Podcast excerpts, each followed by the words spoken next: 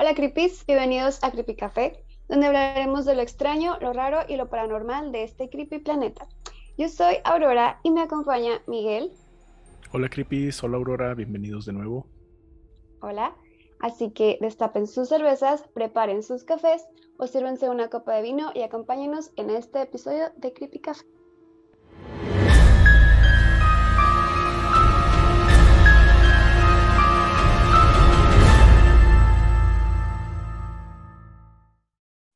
Ya es época navideña, ya hace frío, ya estamos pensando en los regalos, los juguetes, Santa Claus y todo eso. Y pues eh, hablando de Santa Claus, nos acordamos de los elfos domésticos, no, domésticos, no, esos son de Harry Potter, los elfos navideños eh, que hacen los, los, los regalos y todo eso. Así que en este episodio vamos a hablar sobre los duendes, pero con un enfoque mucho más mexicano, porque como ustedes saben, pues los duendes están en todas, en muchas de las mitologías de cada país es diferente y todo. Por ejemplo, lo primero que se me viene a la mente son los leprechauns, leprechauns, ¿cómo se, cómo se diga? Eh, los pelirrojitos, como el duende ese vestido de verde de San Patricio. Sí, como el de la película, ¿no? De hecho, de Leprechaun. sí. sí, creo que es Leprechaun, no sé. No sé, pero bueno. Este, como él, o los gnomos de jardín, o los elfos domésticos, ah, todos esos, los duendes de, de Blancanieves, los goblins de Harry Potter, o sea, como que todos estos seres son seres muy parecidos entre sí y pues básicamente son seres pequeños que habitan en este mundo, pero no sabemos nosotros y solo algunos son, llegan a, a verlos. Y en este episodio vamos a hablar sobre los duendes, pero mexicanos, ¿no? Como ya lo hemos mencionado. Eh, yo sabía de los chaneques, los aluxes y sé que también hay un pueblo en Huasca, Hidalgo, que es el pueblo de los duendes. Y bueno, duende significa dueño de la casa, lo, que, lo cual se me hace muy chistoso, porque pues ya cuando el duende eligió tu casa, ya no es tu casa, ya es su casa. Entonces él va a hacer lo que quiera. Yo había escuchado como que eran traviesos, que si se te perdían las cosas en tu casa significa que tenías duendes y que tenías que darles ofrendas, ya sean cosas brillantes o dulces, para, para que te las regresaran. Entonces, no sé tú si alguna vez habías escuchado algo, te, te han dicho algún, este, alguna historia de duendes o algo así.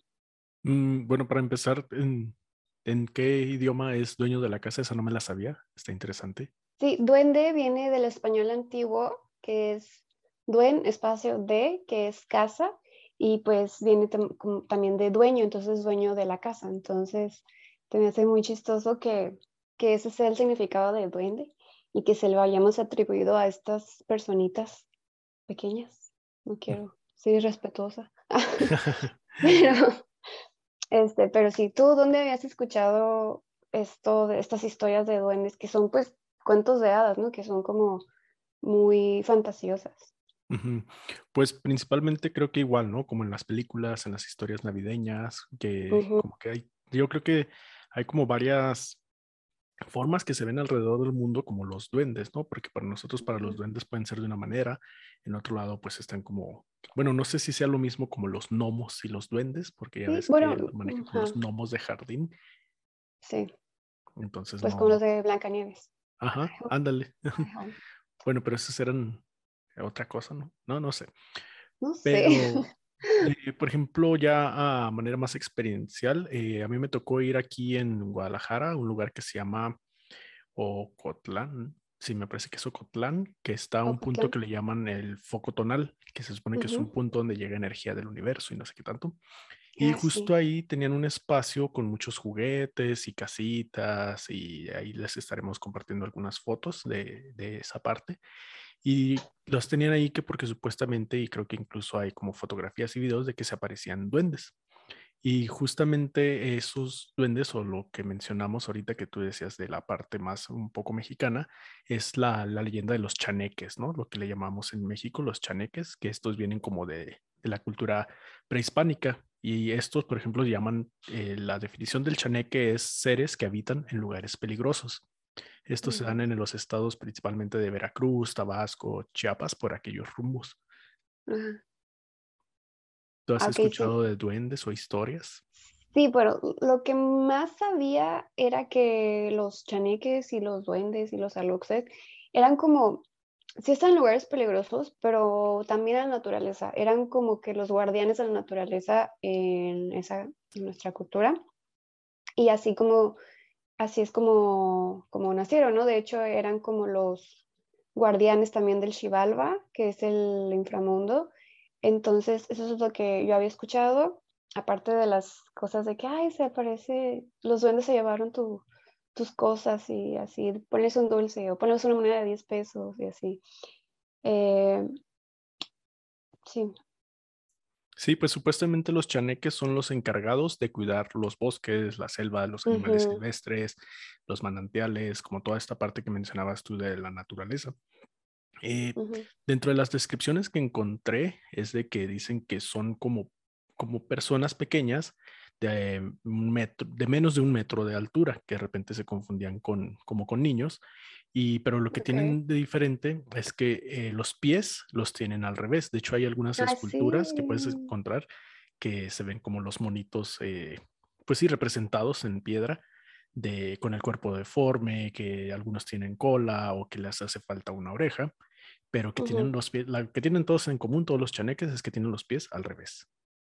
Ok, sí, eh, hablando de los monitos que hacen las esculturas, yo había visto eh, en alguna ocasión en Guadalajara, de hecho también, que vendían muchos eh, duendecitos como muñecos. tienen una cara así muy peculiar, como narizoncitos, como, o sea, son muy caricaturescos, como personitas pequeñas, pero con cara de viejito. Y pues justamente en el pueblo de Huasca, tienen un museo que dicen que, bueno, en ese museo hay muchos muñequitos de, duendes y a mí me llama la atención que haya tantos monitos porque, bueno, yo estaba pensando que a lo mejor los duendes se ven así y están como que atados a sus, a sus figuras materiales.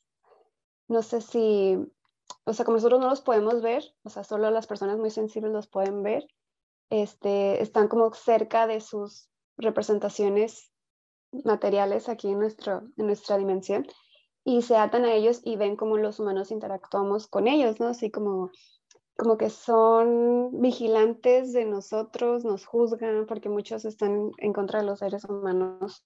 Bueno, buenos y malos, lo que he escuchado, y, y si maltratan la naturaleza y como que no están muy contentos que los, que los seres humanos destruyan la naturaleza y todo eso. Eh, y ya, por eso se me hace interesante que haya tantos monitos y también eh, en el pueblo ese de Huasca, tú puedes entrar y puedes pedir deseos, puedes pedir como que se te cumplan cosas, como tipo como si fuera una, una figura religiosa. Yo, bueno, yo he ido a templos en los que hay como pequeños milagros que hacen los, los santos de esas iglesias y les ponen mechones de cabello y todo eso. Y justo en este museo eh, hay muchas, muchas este, plaquitas que dicen los milagros que han hecho junto con mechones de pelo de persona y de caballo, porque se supone que los duendes cuando te visitan te trenzan el cabello. Entonces muchas veces tú despiertas y tienes una trencita o el caballo tiene una trencita y se supone que un duende te visitó.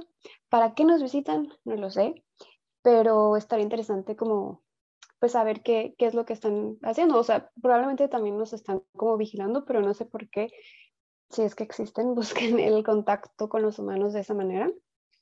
Eh, no sé cuál sería su fin, no sería, o sea, si yo fuera un duende, solamente estaría en el bosque y ya. no creo que iría a visitar a los humanos, pero no sé.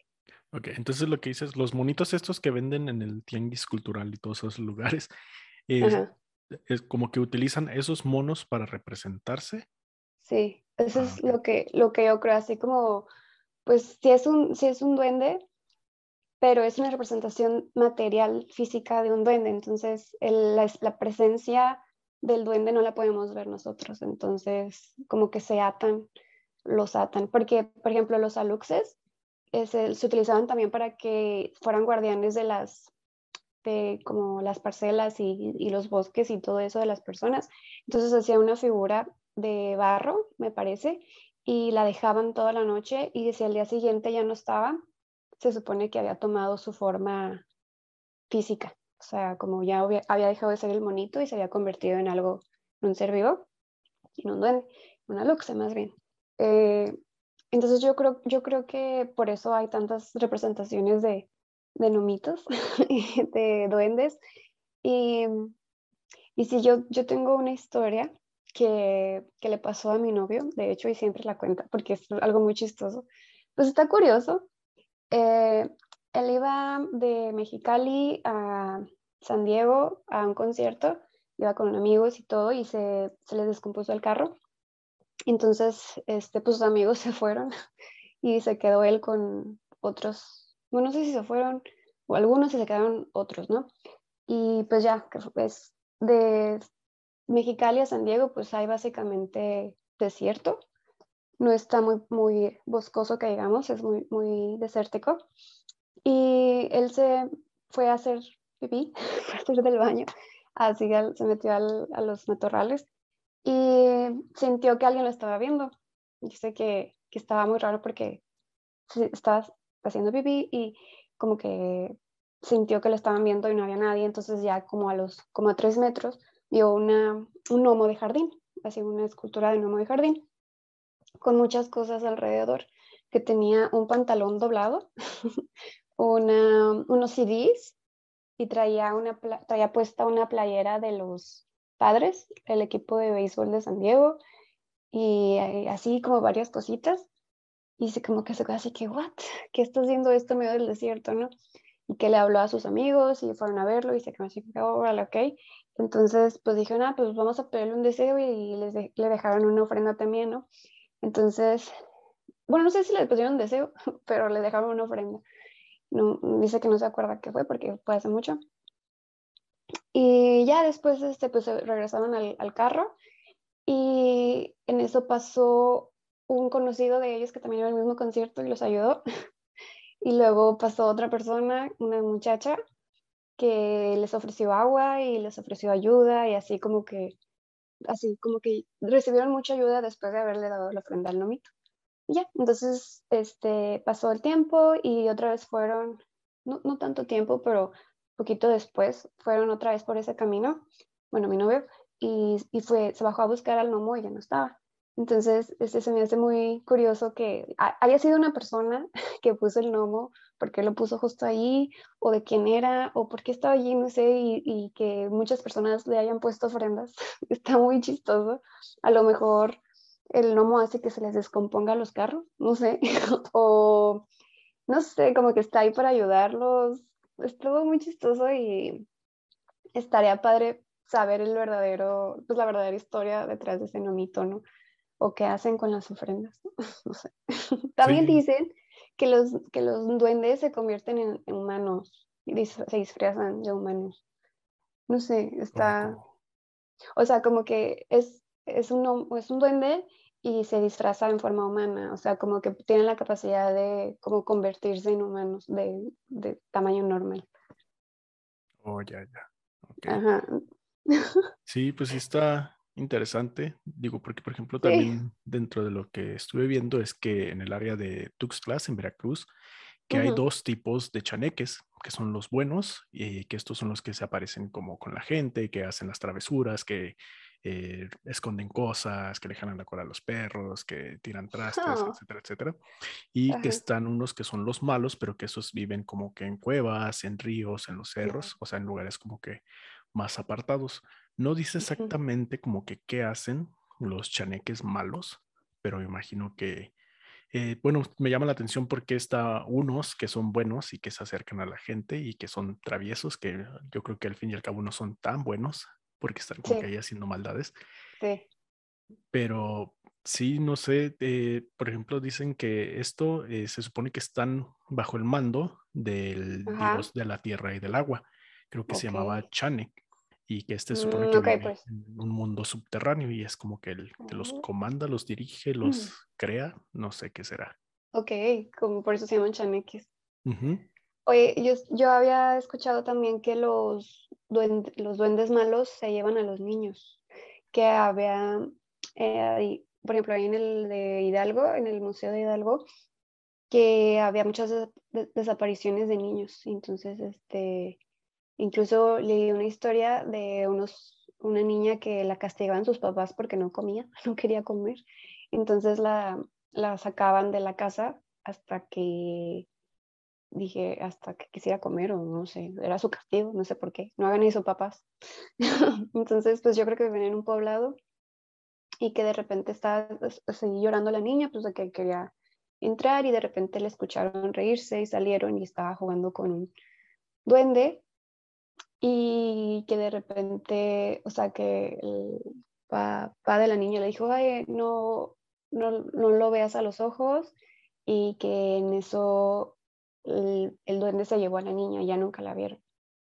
O sea, como que eso hacen, no sé para qué, no sé qué hacen con los niños, se los comen o qué. Ah, sé, pero sí. Sí, pues de hecho, dentro de las cosas que decían de cómo protegerse de los chaneques, era que pues eran como los niños pequeños, que era eh, con ojos de venado, no sé exactamente qué ah, se hace con eso. Es una semilla y te la puedes eh, colgar. ¿No, ¿No, has visto? Son como, hay collares con bolitas cafés. Ah, ok. Sí, pues porque también lo otro era hacerle collares de nueces. O que ah, solamente, y este sí me gustaría saber como que un poco más, porque decían que poniéndoles la ropa al revés. Ah, sí. Quién sabe. A lo mejor porque te confundes con un duende. Bueno, se confunden con un duende porque ya ves que tienen los pies al revés. Pero la ropa.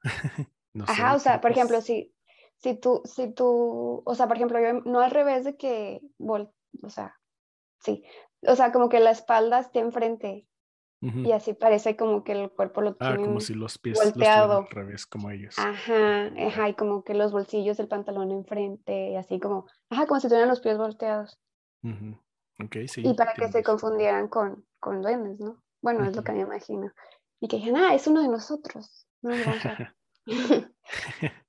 deben de tener muy buena vista entonces. No, este, tú habías escuchado eh, de la, bueno, si has ido a La Joya, allá en Durango. Sí.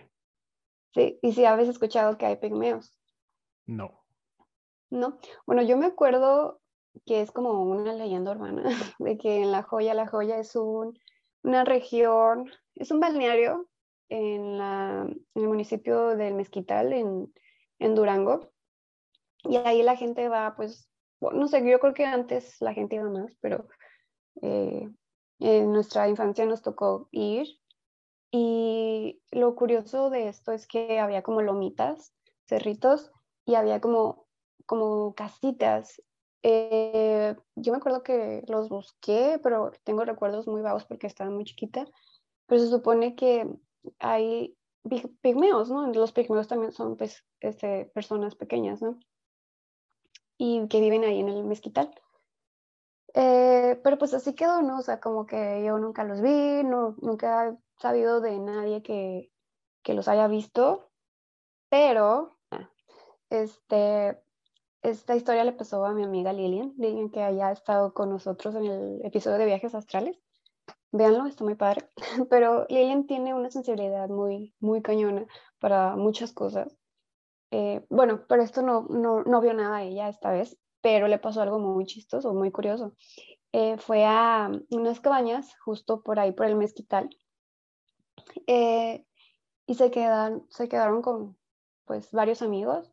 Ese día hicieron carne asada y, y ya pues dejaron la carne en una olla tapada en una banquita.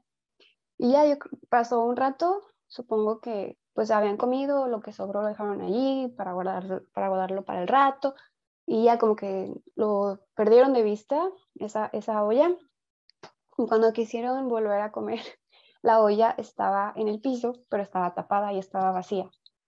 O sea, como si hubiera sido un animal, hubiera este, pues tirado la olla y destapado y si has hecho un, desastre, pero no estaba así vacía, pues solo que estaba tapada, ¿no? Entonces, eh, pues ya como que dije, ah, chis, ¿qué onda? ¿Qué pasó con esto, no? Ya pues dije, bueno, pues ya ni modo, nos quedamos sin la carne, ¿no?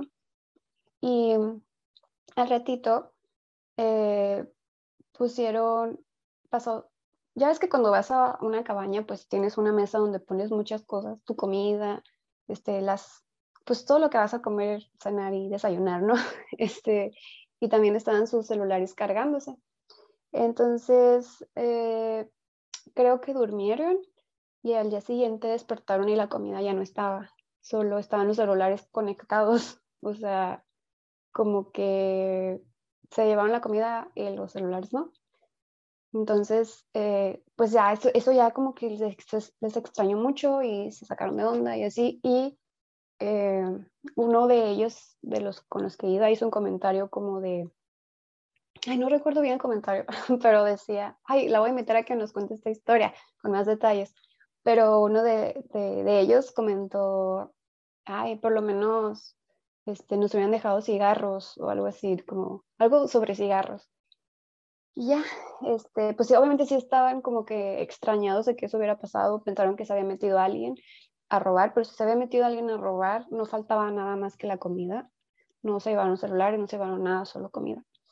Y, ya, pasó un ratito otra vez y donde estaba las, las banquitas de afuera había una cajetilla de cigarros. O sea, como que la, la es, no sé, la presencia, la persona, el duende, lo, el pigmeo, lo que sea, que, es, que les robó la comida, escuchó lo de los cigarros y les dejó una cajetilla de cigarros. Entonces, pues la verdad eso lo sacó muchísimo de onda y se fueron de allí en ese momento porque, pues, ¿qué onda, no? No sabían si fue una persona viviendo así como en la cabaña, escondidas, o, de verdad era un pigmeo que había robado esos cigarrillos a alguien más y los tenía ahí como guardados. Eh, no sé, pero ¿qué te parece esta historia? Está muy rara, ¿no? Mm, sí, me sonaría la parte de que había algo más, pero bueno.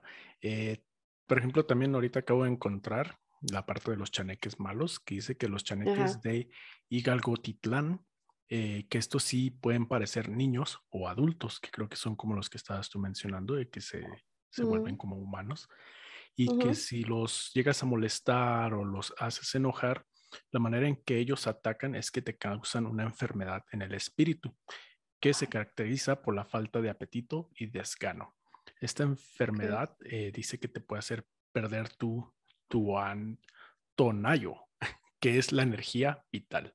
O sea, empiezan como que a robarte, me imagino, o deprimirte, energía vital. Como un dementor. Pero en pequeño. Pero en pequeñito.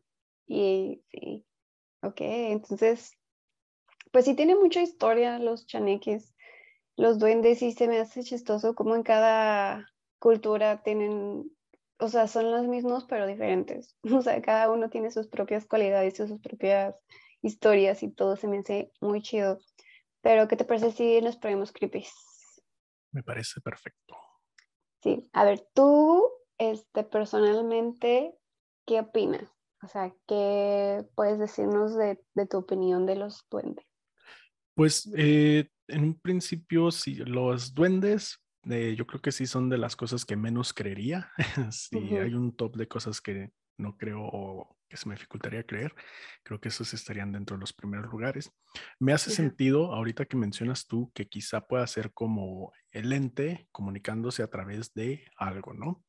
Un juguete, un, mono, incluso un pequeño animal o algo que lo haga semejar como una personita.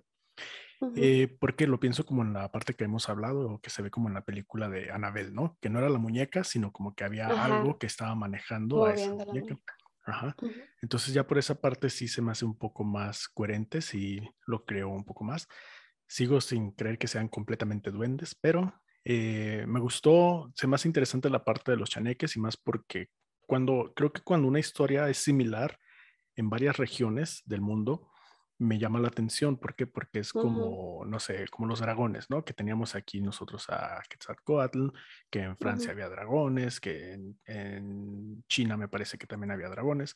Entonces, cuando hay demasiadas similitudes, eh, mira ya, un chane que me tumbó mi gorrito por andar hablando, diciendo que no creo en ellos. Ah, sí. Cuando hay como muchas similitudes, me llama la atención de como que qué hay detrás de eso, ¿no? Me imagino que sí debe haber algún cierto como las leyendas, ¿no? Que se refieren a algo que existe, pero le dimos como que esa connotación paranormal. Ajá. Y me interesa saber cómo de dónde salió, o sea, ese es mi, mi, mi creepiness del día de hoy. ¿Y tú? Muy bien. Pues, así como tú, yo creo que nunca le he dado mucho, mucho, este, mucho pensamiento a los duendes como algo real. Siempre ha sido como algo fantasioso, algo de chiste, incluso de verdad cuando, se me, cuando no encuentro cosas, digo, ay, duendes, ayúdenme, pero lo digo de broma, en serio, ah, de broma, en serio porque lo estoy buscando con mucha desesperación y los duendes son mi último recurso. No, no es cierto. Eh, pero sí, siempre ha sido como, siempre han estado allí, igual que las hadas y todo eso. Eh, alguna vez había leído de todas las dimensiones que hay eh, en, el, en la realidad y los duendes y las hadas están en una dimensión que nosotros no vemos. Ya ves que pues los, bueno, se supone que nosotros estamos en una dimensión, los fantasmas están en otra dimensión, los hadas y duendes están en otra dimensión y es por eso que no los podemos ver. Eh, ya ves que dicen que los gatos son como que están entre los dos, entre los mundos, y ellos dicen que sí pueden verlos, por eso cuando un gato se le queda viendo a, hacia la nada es porque está viendo algo y te asustas y dices, ¿qué estás viendo? No hay nada ahí, es un, es un este, rincón, eh, es porque están viendo cosas que nosotros no los podemos ver porque no estamos en silencio, ¿no? Eh, pero las las hadas y los duendes, o sea, está bonito la parte de cuento de hadas, o sea, estaría bonito, súper bonito creer, mm, pero no, no sé, o sea, yo personalmente no, no creo hasta no ver, o sea, eso sí, de verdad, estaría padre verlos, eh, porque pues no son algo a lo que le tendría miedo, o sea, no es como algo, o sea, no creo que sean algo maligno, o sea, simplemente si sí existen, eh, pues son otra especie más, otra, no sé, y por alguna razón no se nos han mostrado como tal. Eh, bueno, también eso, ¿no? O sea, si de veras existen, porque no se han mostrado? No tendría nada de malo, ¿no? o sea, no sé. Pues, lo que pensarías, no sé, cómo si cazamos ballenas que sí existen, me imagino.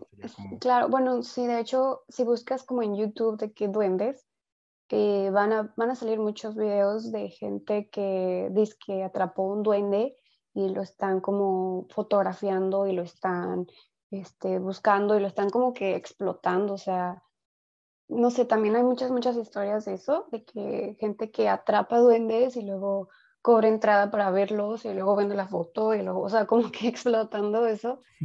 Eh, y eso pues no está chido, sea verdad o no, es como que estás jugando con los sentimientos y las creencias de las personas, porque hay gente que de veras sí cree en esto, este, sobre todo eh, las zonas indígenas, porque yo creo que ellos han visto muchas cosas, porque viven en la naturaleza. y pues sobre, pues sobre todo esto de los chaneques y todo eso, están mucho más en contacto con la naturaleza y, y pues si ellos mandan esa tradición oral a través de, los, de las personas y de los, de los tiempos, pues a mí se me hace chido que, que sigan haciéndolo. Aparte, como cultura mexicana, está muy chido que tengamos eso, ese aspecto que no mucha gente sabe. Creo que es una, está muy, todavía muy cerrado dentro de ciertas, o sea, entre los indígenas y entre algunas personas que saben de, de esto. Pero está chido que, que hablemos de esto y que más gente sepa su cultura, porque al final es nuestra cultura y, y está cool, o sea, porque sabemos de San Patricio y no sabemos de los chaneques, ¿no? Los aluches. Los aluches, ah. Hay un luchador, ¿no? Que se llama la sí. lucha. Pero es sí. De peluche. Pero sí, pero bueno, cuéntenos ustedes, Creepies, qué historias tienes, qué historias saben de duendes, de chaneques, de aluches eh, compártanlas en Instagram, en Twitter, donde gusten. Sí, y denle like al video, suscríbanse y denle like al video o si no el duende se los va a llevar y les va a robar sus cosas y así. Se va a comer su comida y así. Nos vamos a robar su energía vital. Sí, entonces pues es chido. Eh, muchas gracias por ver este video y nos vemos en el siguiente episodio. Ahí estamos en Instagram. Bye. Adiós. Adiós. Bye,